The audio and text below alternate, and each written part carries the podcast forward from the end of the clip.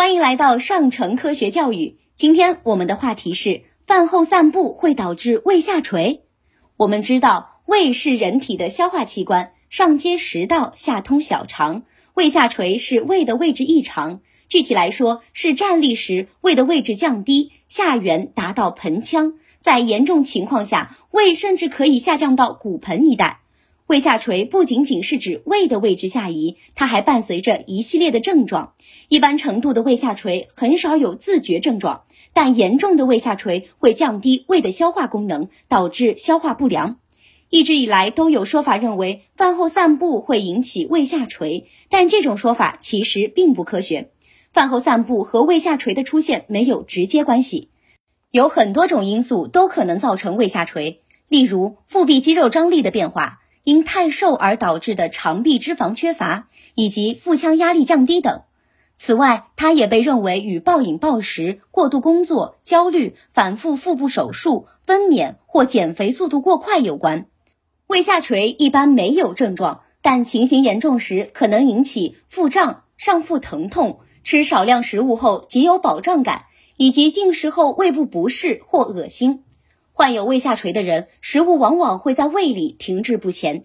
当停留的时间过长时啊，胃就会分泌更多的胃酸来分解食物，从而导致胃部不适和打嗝。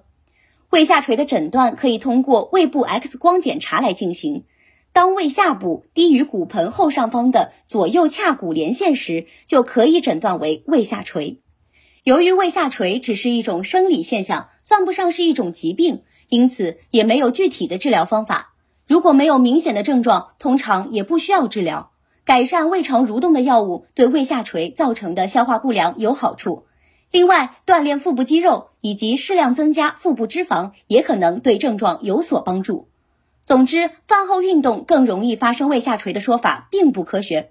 饭后马上大量运动可能造成消化不良。但饭后半小时左右开始散步，对减肥和控制血糖有积极的意义。所以，我们无需为了顾虑所谓的胃下垂而改变饭后散步的习惯。另外，还有一种说法，说饭后不能松裤腰带，否则会导致胃下垂。这是真的吗？